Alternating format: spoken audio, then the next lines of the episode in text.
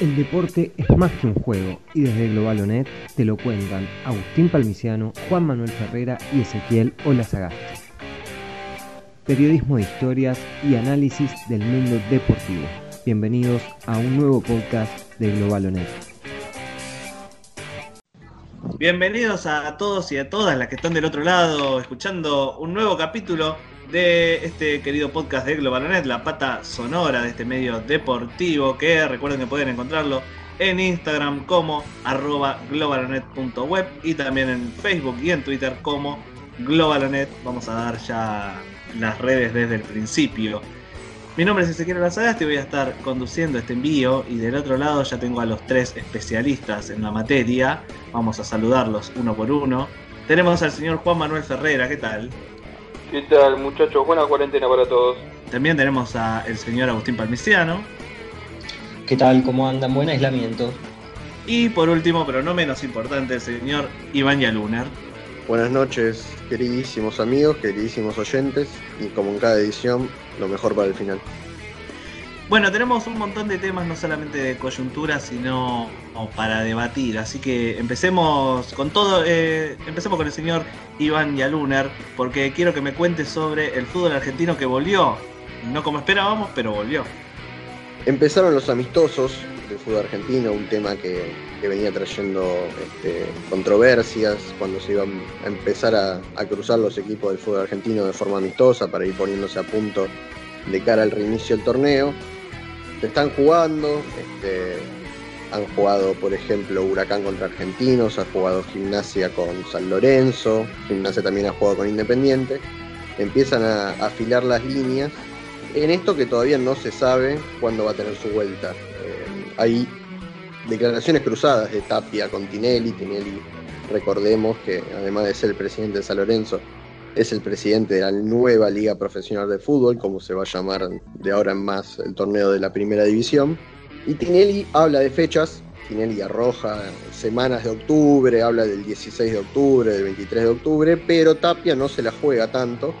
Tapia mantiene una postura más reservada, diciendo todavía las condiciones no están claras, no sabemos. Eh, usa el argumento del ascenso, por ejemplo, de que, de que las divisiones inferiores del fútbol argentino no, no, están dadas las cosas, no están preparados para volver al nivel que se merecen. Así que la competencia oficial sigue en veremos, pero por lo menos los equipos de primera empiezan a, eh, jugar 11 contra 11. Y se le suma los que ya venían disputando la Copa Libertadores, que contamos que ya tenemos tres clasificados, los tres grandes que la juegan, Racing, Boca y River, ya han pasado octavos de final a Racing y a River les, resta todavía saber en qué posición lo harán. Boca ya se aseguró el primer puesto de su grupo. Y Defensa y Tigre todavía siguen a la espera, por lo menos Defensa con posibilidad de clasificar, Tigre esperando por lo menos este, la ayuda para poder llegar a la Copa Sudamericana. Hablando de Copa Sudamericana, me diste el pie justo porque había noticias sobre la Copa Sudamericana. ¿Qué pasó por ahí? El Consejo de la Conmebol se reunió y confirmó que a partir del 2021, eh, a ver, la Copa Sudamericana de este año todavía no se empezó a disputar, no sabemos qué es lo que va a pasar, pero para el 2021 se estableció un nuevo formato de disputa y la Copa Sudamericana empieza a emular los formatos de la Europa League. Entonces, ¿qué es lo que decidió la Conmebol, por ejemplo? Eh, establecer una nueva competencia que deje de ser de eliminación directa, que pase a tener fase de grupos como ya es la Europa League. Y, a ver, lo que se va a buscar en esta nueva copa es que haya mayor representación de países. Así como pasa también en la, en la Libertadores, argentinos y brasileros predominan este, en las fases de grupos. Aquí lo que se va a buscar es que por lo menos todos los países tengan dos representantes. Incluso puede haber más. Disputar, o sea, para esos dos, para esos dos cupos de los que hablamos, van a haber playoffs en cada país, que garanticen dos lugares en la fase de grupos, más los clasificados directos en la competencia. ¿Entiende?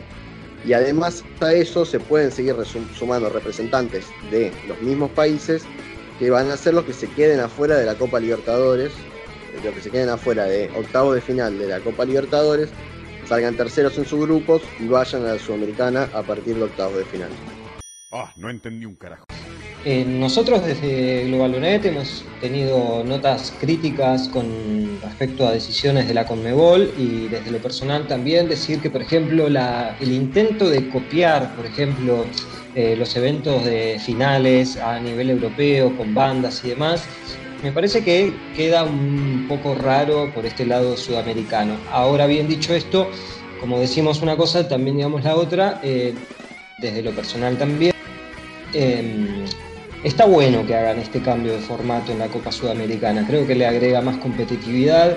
Eh, la Copa Libertadores agregó equipos argentinos, cupos argentinos y brasileros a la, Copa Libertadores una vez que se fueron los mexicanos, que dejaron ese equipo abierto, y eso le restó eh, competitividad y una cuestión vistosa a la Copa Sudamericana, donde quienes competían eran más bien otros equipos que hacían lo que podían pero no llegaban a la Copa Libertadores. Con este nuevo formato creo que se le da una entidad que se le va a, va a proponer a la Copa Sudamericana desde un lugar mucho más competitivo. Todavía hay que ver qué va a pasar con el tercer puesto de la Copa Libertadores, si va a ir a la zona este, de grupos, porque tengamos en cuenta que no, no arrancan al unísono, eh, o si van a aparecer después, a partir de la última ronda, todo eso hay que ver. Pero eh, banco eh, este cambio de formato para la Copa Sudamericana que venía bastante golpeada y venida menos a partir de esa reestructuración.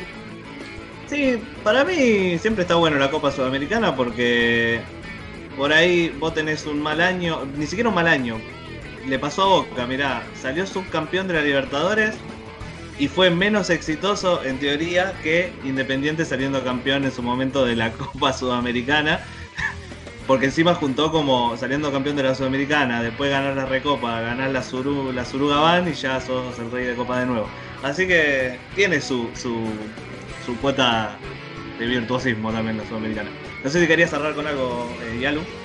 No, en esa línea de Palmi coincido. A ver, la, Sudamericana empezó a perder ese, ese gustito cuando este, se estableció que los equipos que jugaban a Libertadores no podían jugarla.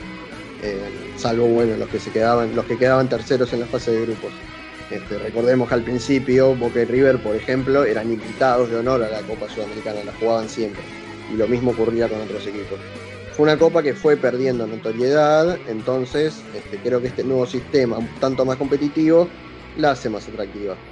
Como para no perder la costumbre, le voy a llevar la contra a mis compañeros, me parece que la reestructuración está, está buena pero yo aplaudo la, participación de equipos diferentes a los que, compiten en la Copa Libertadores. Me parece que, es más equitativo y, esto hace que los torneos locales tengan más atractivo también al tener eh, una cantidad mayor de equipos peleando por cosas y no esos equipos que eh, muchas veces quedan en mitad de tabla sin opciones ni de pelear el campeonato ni el peligro de irse al descenso. Entonces, al tener una competición que les da la chance de clasificar no solo a los primeros cuatro o cinco, sino que el segundo pelotón de, fútbol de cada país eh, motiva que esos equipos peleen por algo en, en, campeonato. Y bueno, después la posibilidad de equipos inéditos internacionalmente tengan la, la, posibilidad de jugar competencias internacionales, jugar contra equipos grandes de otros países. Me parece que está bueno y va a estar bueno si la reestructuran para darle más, más competitividad. Además, para sumar a lo que dice Juan, todos más o menos estamos como en una sintonía, más allá de que hay matices dentro de esto.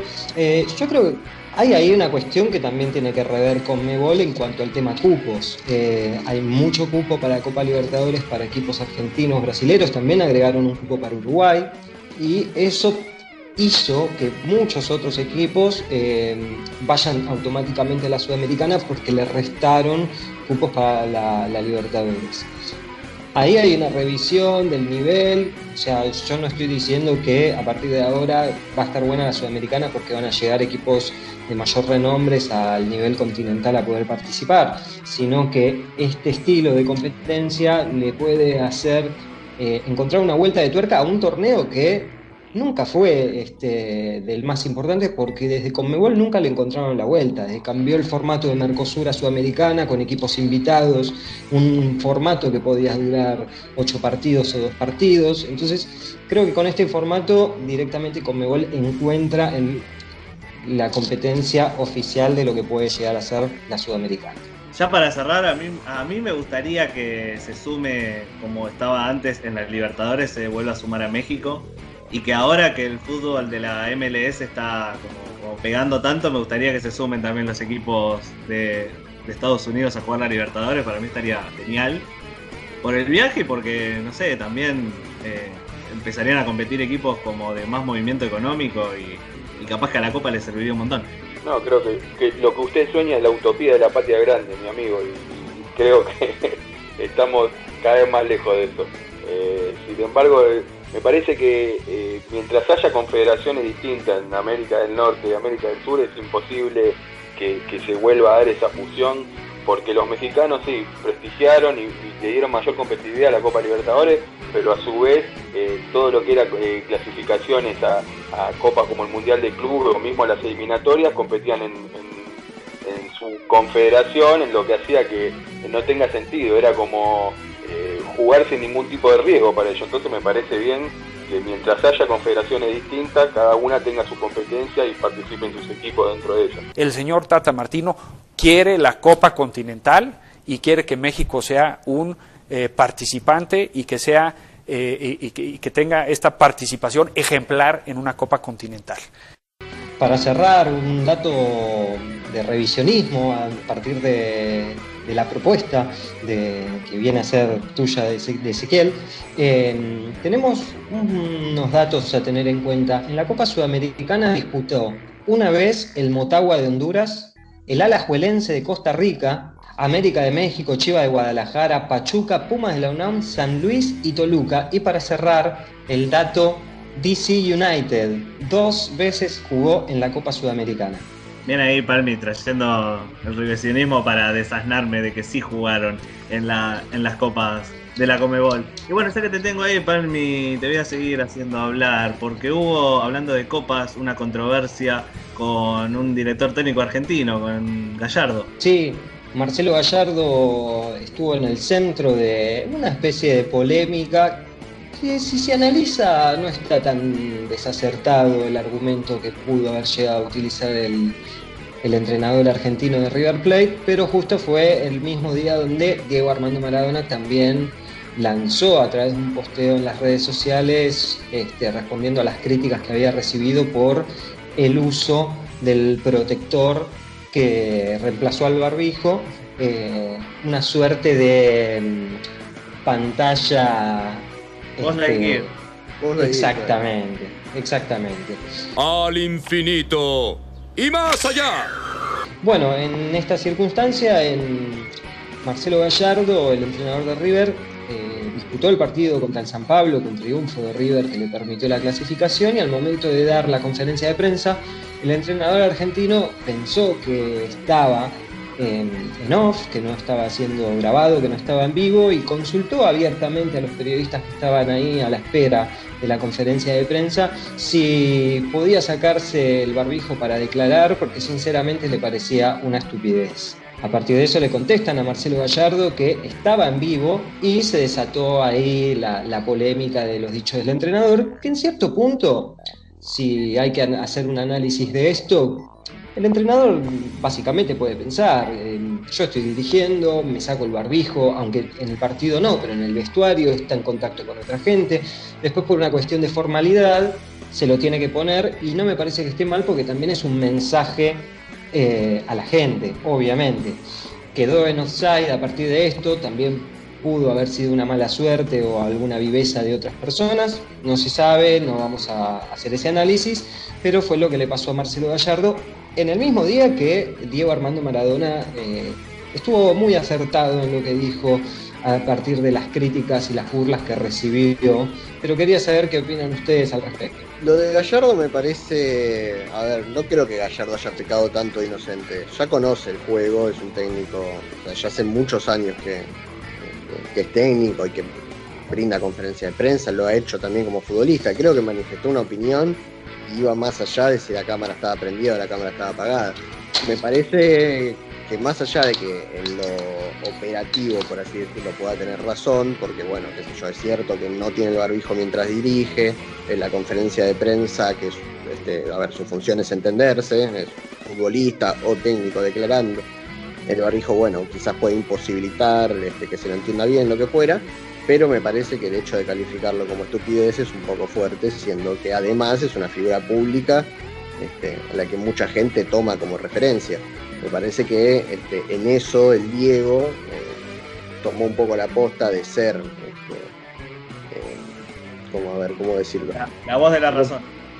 Sí, o a ver, cargarse la mochila, cargarse la mochila no solo la responsabilidad deportiva, sino también ciudadana, y mostrar que los cuidados son importantes. Me parece que lo de, Gallardo me pareció raro, creo que este, no, no una me parece raro que haya sido una confusión únicamente.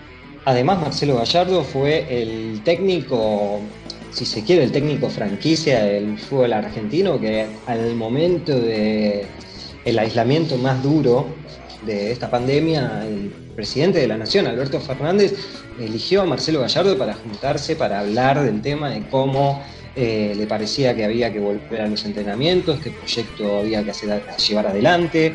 Em, es raro lo que pasó, es gente que está en los medios a partir de una cuestión deportiva, pero bueno, es algo que pasó y Después tenemos la contracara, si eh, se me permite, vamos a hablar de Diego Armando Maradona, eh, en una circunstancia muy similar.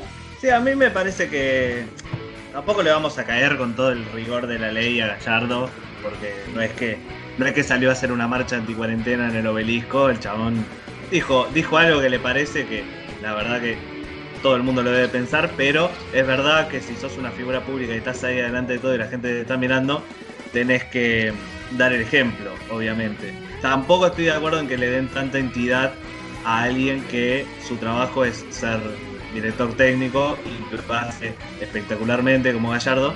No sé si hay que preguntarle a él específicamente cómo, cómo se tiene que manejar el fútbol con el COVID, porque yo preferiría que le pregunten a alguien que está relacionado con la salud. Es lo mismo que me vengan a preguntar, es que lo mismo que me vengan a preguntar a mí que conduzco un podcast, qué pienso que hay que hacer con el tránsito en Argentina.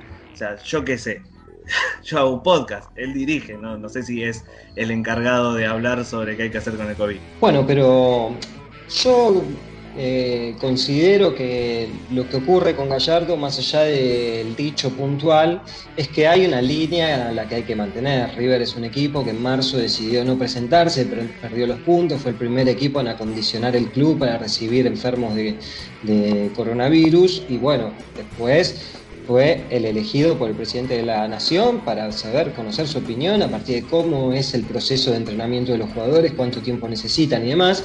Y de golpe es una declaración que puede sonar un tanto fuerte. Vamos a Diego Armando Maradona, así les contamos a, a nuestros oyentes qué es lo que pasó con el número 10 esta semana, el eterno número 10.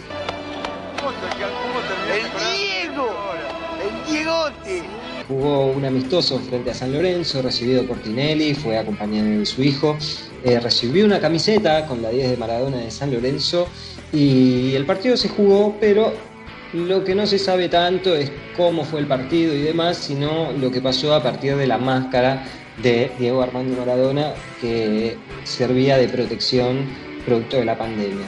A partir de eso recibió las burlas, memes y demás que estamos tan acostumbrados hoy en día, pero lanzó un comunicado eh, el Diego. El Diego se enojó por las burlas y fue muy categórico y dijo al respecto, hoy salí de mi casa con esta máscara que me recomendó el doctor, es la misma que usan algunos médicos, lo hice por obligación y por respeto a todos los fallecidos de COVID.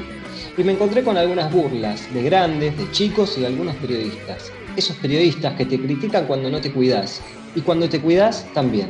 Esos que se ríen de gente como yo, pero cuando dan la cifra de muertos se escandalizan. Sería bueno que entiendan que no se puede vender a toda costa, sin respeto por nada ni nadie. Pónganse de acuerdo, muchachos.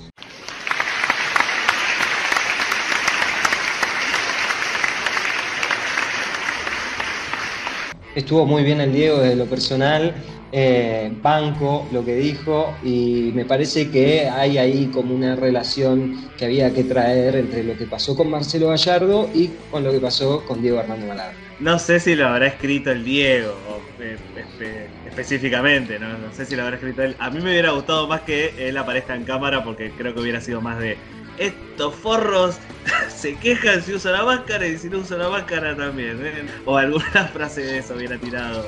eh, el Diego. Pero la verdad que eh, totalmente de acuerdo con lo que dice.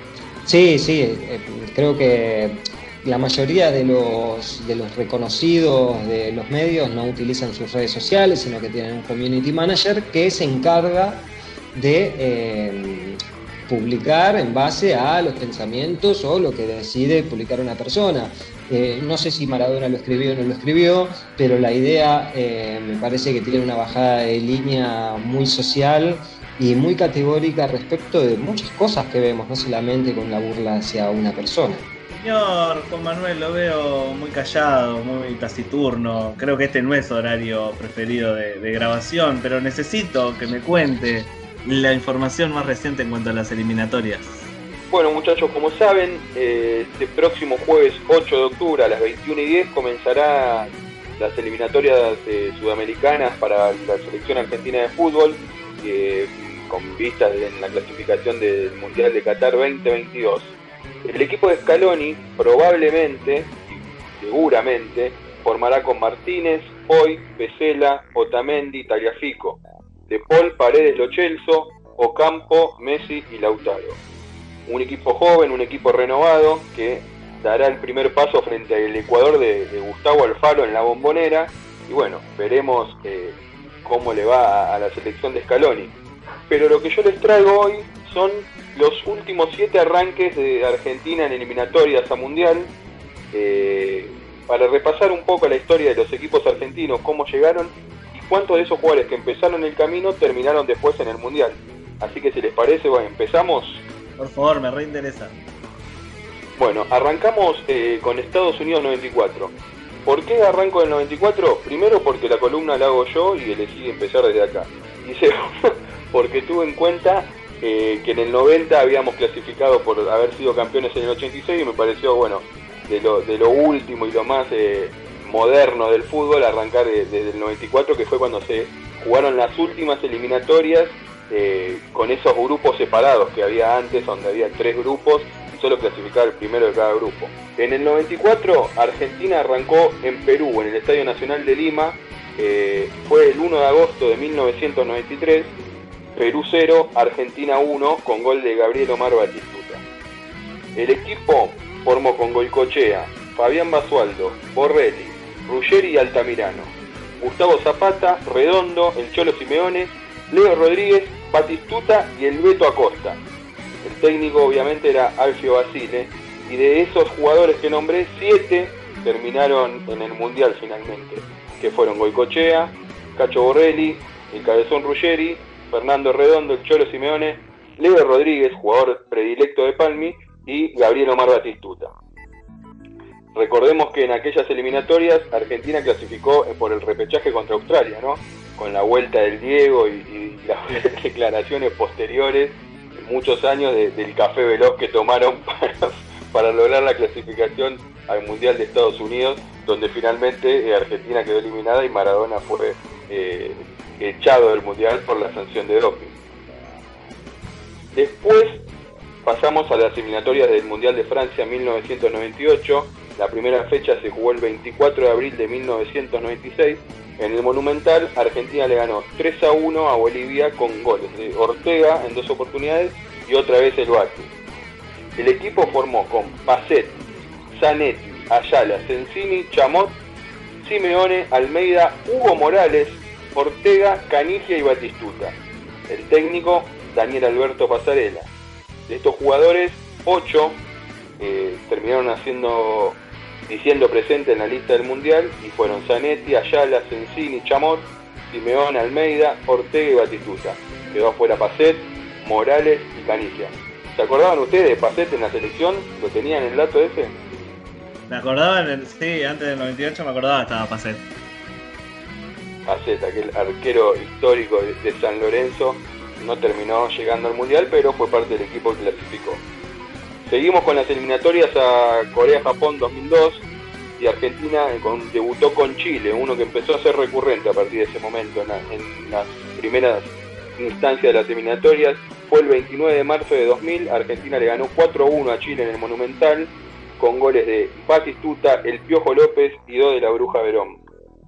El equipo, dirigido por Marcelo Loco Bielsa, formó con Bonano, Zanetti, Ayala, Samuel, Pochettino, Perón, Simeone, el Kili González, Ortega, el Piojo López y Batistuta.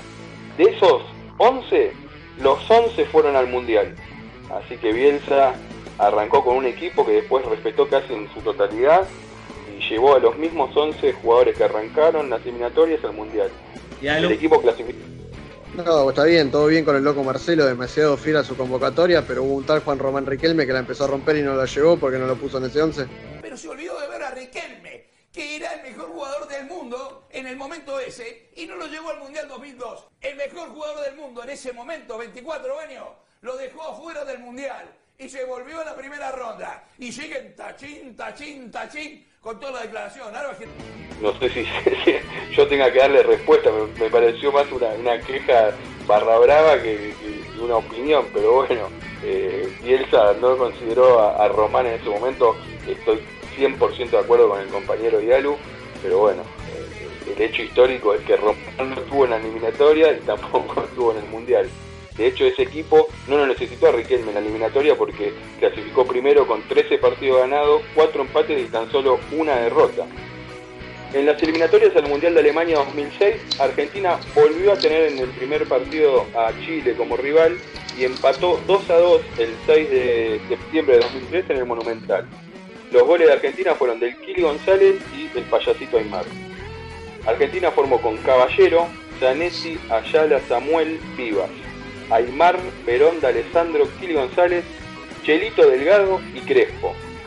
Marcelo Bielsa repetía como técnico antes de quedarse sin energías y de ese equipo que formó Bielsa, quien después no llegó al Mundial, solo llegaron dos jugadores al equipo de Peckerman en 2006 que fueron Ayala y el payaso Aymar, así que la no continuidad de Bielsa también eh, implicó que varios de sus jugadores no, no dijeran presente en la cita mundialista en Alemania 2006.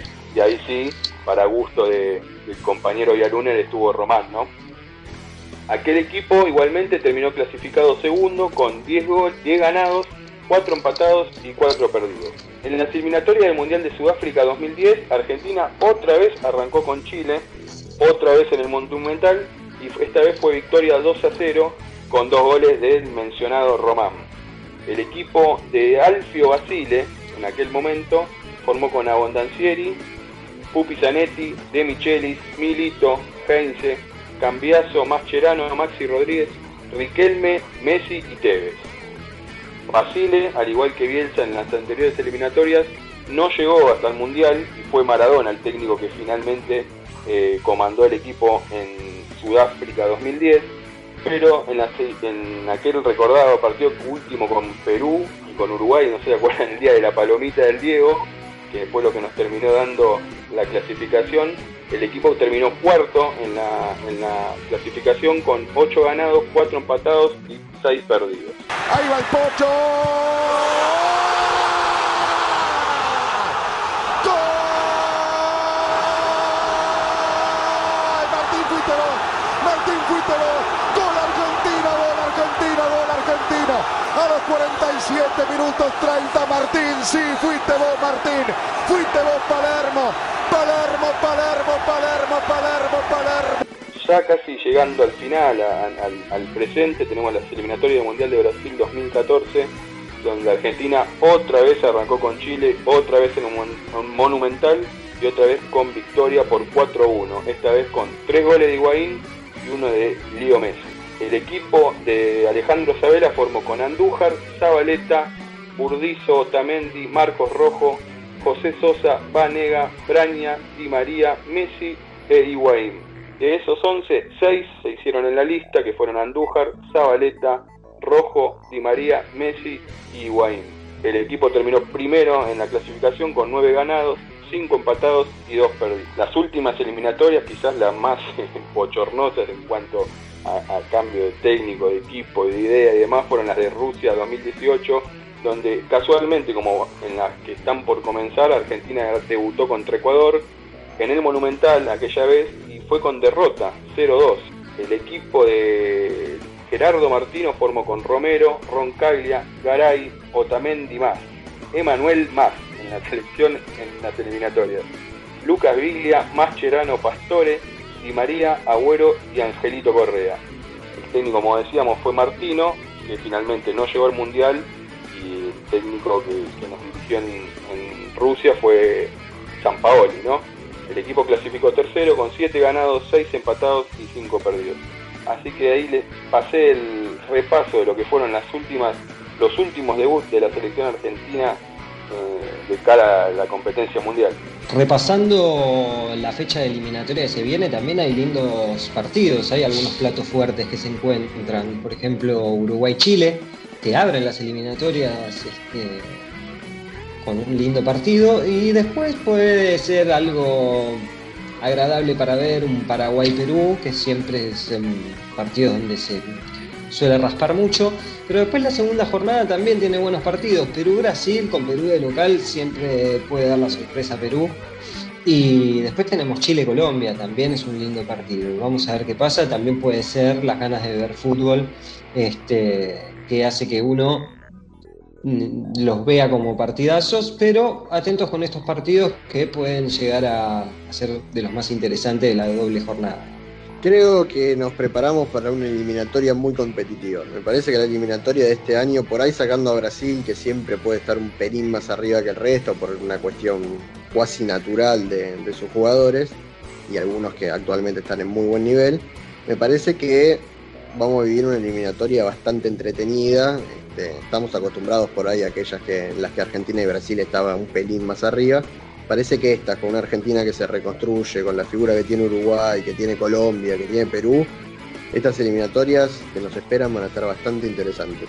Sí, yo por un lado pienso lo mismo que vos, de que Argentina no va a tener para nada fácil como la tenían antes, por ahí. Aunque siempre terminó Argentina a veces preocupándose por, por no clasificar.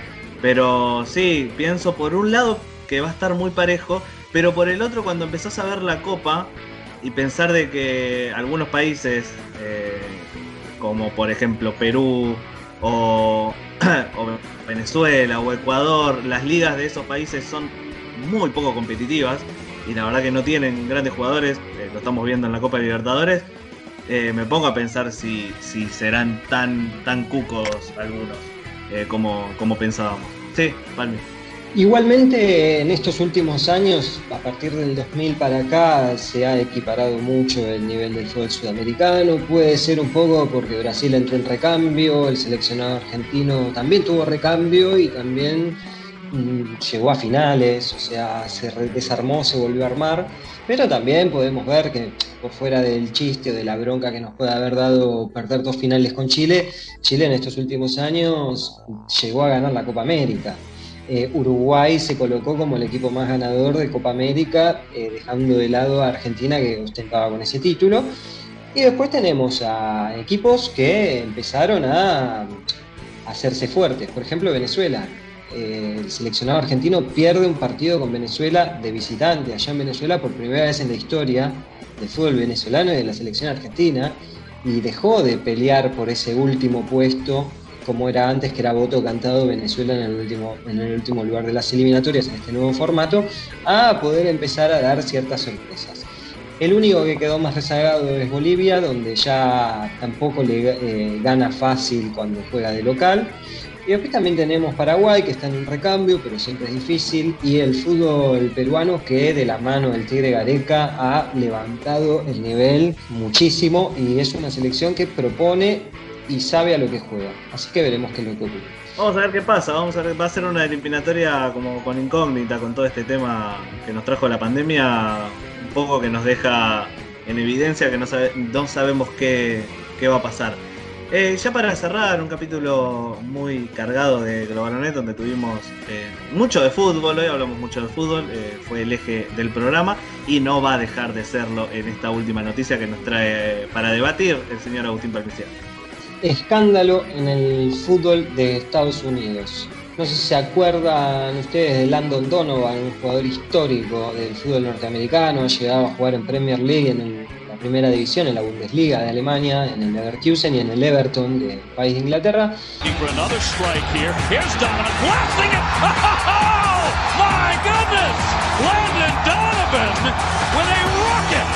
Actualmente es entrenador de fútbol, ya retirado, eh, y dirige al San Diego Loyal. Esta semana fue eco de la información en todos lados por una situación muy particular que si bien está dentro del mundo del fútbol, excede a la práctica en sí.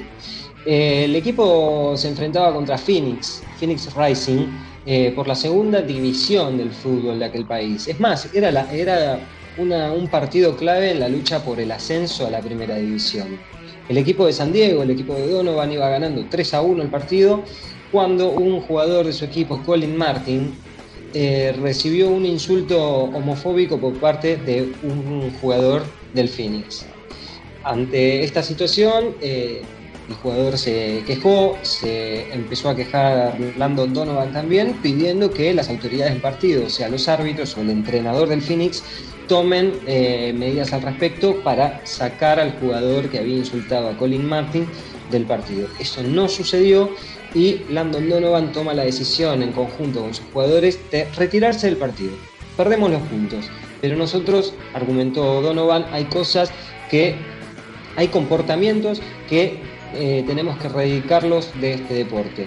el jugador Colin Martin había eh, tiempo atrás manifestado que es homosexual eh, abiertamente en las redes sociales sin ningún tipo de problema y fue insultado a partir de su orientación sexual por un compañero de.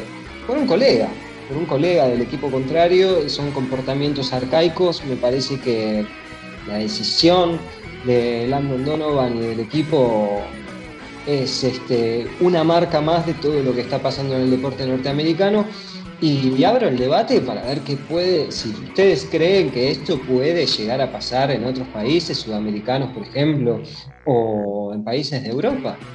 Un episodio no de, no de homofobia, pero sí de racismo que se dio en el, clásico francés de entre, entre PSG y Marsella, donde Neymar en primer término este, insulta a un jugador del Marsella y, eh, y Álvaro, un defensor gallego, defensor español del Marsella, lo retruca Neymar, este, alegando algo relacionado a su nacionalidad al, ser sudamericano. Eh, pasa, a ver, es una realidad, pasa seguido. Los casos de racismo han sido prácticamente constantes. Recuerdo uno entre Luis Suárez y Ebrá, o mismo hinchadas directamente hacia jugadores rivales. Tirándole bananas a Dani Alves y Dani Alves agarrando, agarrándola, comiéndola y pateando el córner igual. Eh, existen, son constantes y eso dentro de la cancha, a ver, que desde las tribunas eh, son sobrados los casos.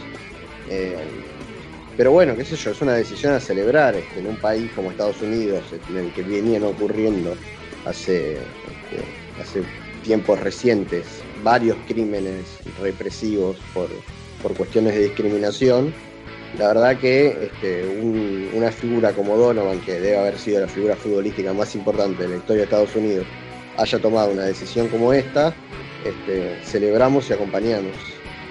Sí, como decían los chicos, me parece que no hay mucho que, discutir ni debatir acá, obviamente eh, apoyo lo, que fue la determinación de Donovan, lo que sí, de Donovan y todo su equipo. Lo que sí me parece que estas cuestiones sirven para poner en poner en conocimiento al mundo de, ciertas cuestiones que todavía el fútbol no resuelve, pero que a partir de ahí en adelante es cuestión de, los dirigentes, de FIFA, de, los árbitros y demás, eh, dar las condiciones para resolver estas cosas y que el fútbol se pueda seguir jugando sin dejar de lado las cuestiones de discriminación, o sea, eh, porque si no es muy difícil después eh, cruzar en palabra contra palabra de un jugador que dice que el otro lo insultó, lo, discriminó y se termina siendo un uno contra uno de, dichos y que dije que no dije. Entonces me parece que está bien como, bueno, miren muchachos, en el fútbol está pasando esto, no nos hagamos los boludos, pero a partir de esto los dirigentes van a tener que buscar la manera y, encontrar reglas y normas que permitan sancionar a quien lo corresponda, pero que el fútbol se siga jugando, porque si no el día de mañana eh, no va a quedar nadie en la cancha, porque en un partido de fútbol eh, se dicen muchas cosas que no está bien, bueno, eh, para algo está el árbitro, es como, tiene que tener la misma sanción que pegar una patada, o por lo menos en, lo que es el partido con la expulsión, y después se verá cómo se sanciona para que esto no vuelva a pasar me parece que, viene por ahí la, cuestión, resolver a futuro para que, no vuelva a pasar.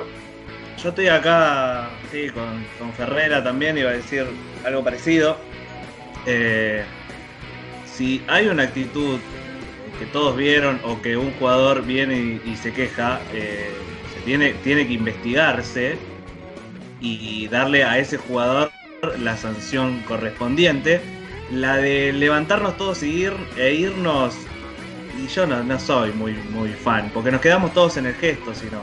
Nos quedamos todos, no vamos a morir de gestos, nos vamos a morir de marcas poniendo los logos con el arco iris el día del orgullo, pero después el resto de los días le chupa tres huevos. O sea, si nos vamos a quedar en el gesto solo, si hay un insulto o hay una discriminación o algo así, tiene que haber una sanción disciplinaria acorde para la persona. Y yo, si está bien, yo no la viví. Va, la viví a mi manera, cuando era gordito y me decían gordo de mierda, no puedes jugar a nada. Pero yo prefería meterle tres goles y ir con esa persona y cagarme de risa en la cara a irme llorando a la casa de mi vieja diciendo que me habían dicho gordo. Pero bueno, yo la viví así. Pero estoy de acuerdo con Ferrer de que tiene que haber una sanción disciplinada, disciplinatoria, perdón. Para cerrar, eh, por empezar, eh, para hacer un comentario final, eh, con lo que decían ustedes y sumado a lo que empezó a decir Iván al principio al darnos su opinión al respecto de los casos, eh, tiene que haber una sanción disciplinaria por parte de la FIFA, de, de, todos los organismos del fútbol, de todas las asociaciones del fútbol, de cada uno de los países. Celebro eh, la actitud tanto del equipo y, también lo que hizo el club, de saltar con un tuit a defender la posición del entrenador y de, los jugadores.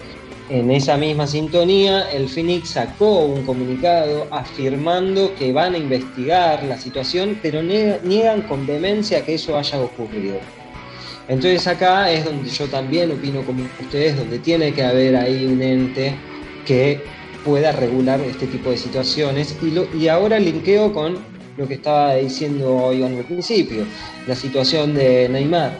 En el mundo deportivo de hoy, donde cada partido tiene 150.000 cámaras, eh, fue de esa manera como se termina dando a conocer a través de un video que lo, lo hizo público ESPN, donde termina viéndose cómo Neymar es el que comienza a insultar el jugador japonés del Olympique de Marsella. Eh, en la antesala lo que terminó siendo toda una discusión donde no le quita mérito, este, no le quita culpa, perdón, a Álvaro, que fue a responderle de la misma manera. O sea, esos comentarios hay que erradicarlos del fútbol, pero tiene que haber un ente que puede ser de la FIFA para poder este, hacer algo para que esto no suceda. Bueno, la verdad que es un debate mucho... Podríamos estar hablando un montón de tiempo acá, pero es un podcast y tiene, tiene su límite y hemos llegado a él. Pero estaría bueno, no sé, Palmi, ¿qué decís? Que por ahí podemos poner el tema para que opinen los oyentes en las redes sociales de Globalonet en la semana, para, para que se avive un poco el debate en cuanto a lo de Donovan y su equipo. Sí, vamos a estar haciendo unas publicaciones al respecto para que la gente empiece a interactuar con nosotros. Eh, y por último, hacer una última aclaración y cierro de mi parte. Eh, el jugador japonés acá y que había sufrido el insulto por parte de Neymar y se vio en video, también lo culpó después. Eh, salió a decir que en realidad Neymar no me dijo nada, pero la realidad es que el video se ve. Entonces ahí también hay una cuestión de los propios protagonistas donde hay que revisarlo y ver qué pasa. Una última cosita ya para cerrar. Según lo que estamos hablando, y más hablando de un deporte tan ventajero como el fútbol, estamos entrando en una de... Ah, yo voy a agarrar y voy a decir que me dijeron algo, a ver si le podemos sacar los puntos o a ver si podemos lograr que echen a alguien. No, quiero pensar mal, no voy a pensar mal, no me vas a decir que en el, fútbol hay tan, tan ventajeros que le pueden dar un bidón con agua a un brasilero para que juegue mareado, ¿no? Pero estando en, un, estando en un deporte tan ventajero como el fútbol, no quiero pensar que los jugadores van a empezar a decir, este me dijo eh, argentino y lo tomé como lo toma como un insulto y, voy a ir a quejar con la Comebol para que le saquen los puntos. Pero bueno, no, no sé, no quiero, no quiero pensar que vamos a entrar en esa. Eh, así que vamos terminando este capítulo lleno de debate, lleno de información, como siempre. Capítulo número 8 del podcast de Globalonet, la, pata sonora de este medio deportivo. No se olviden de seguirnos en las redes, somos arroba globalonet.web en Instagram y también pueden encontrarnos como Globalonet tanto en Facebook como en Twitter. Y asimismo, si quieren leer las notas, pueden entrar a globalonet.com eh, ya tres años que estamos compartiendo información en esa plataforma a través de globalonet.com. Ya subimos un nuevo cuento de los sábados, como cada 15 días. Subimos un cuento relacionado a las camisetas de fútbol. Pueden, al momento que estamos haciendo este envío, eh, eh, salió este sábado 3 de octubre. Y ya sin más, cerramos una nueva edición. Muchas gracias, eh, muchachos, por estar del otro lado. Muchas gracias, señor Juan Manuel Ferrera. Gracias a ustedes, muchachos, y a la gente que nos está escuchando. Saludos, nos vemos la próxima. Que el señor Juan Manuel Pérez Dadone de No Me Hables Tan Temprano le manda saludos a Ferrera porque dice que le gustó mucho su nota sobre el Gran Bambino, así que felicidades. Bueno, muchas gracias, muchas gracias, sí. A mí me divirtió mucho escribirla, eh, me gusta mucho esa clase de historias y prometo en breve buscar alguna otra de esas historias particulares que tiene el deporte mundial para compartirla con, toda la gente. Muchas gracias, Juan Manuel. Muchas gracias por estar del otro lado, señor Tania Lunar. Muchísimas gracias amigos, muchísimas gracias oyentes, cuídense y quiéranse mucho. Muchas gracias señor Agustín Palmiciano también por estar ahí del otro lado. Gracias a quienes nos escuchan y quienes nos leen. Hoy, 3 de octubre, llegamos a las 15.000 personas que nos leen en nuestra página, así que lo compartimos con todos los que nos están escuchando y también con, entre nosotros que somos quienes hacemos todo esto. Así que muchas gracias y hasta la próxima. Así terminamos un nuevo episodio. Nos vemos dentro de una semana para otro capítulo de esto que hemos llamado Globalonet Podcast acá por Spotify. Nos vemos.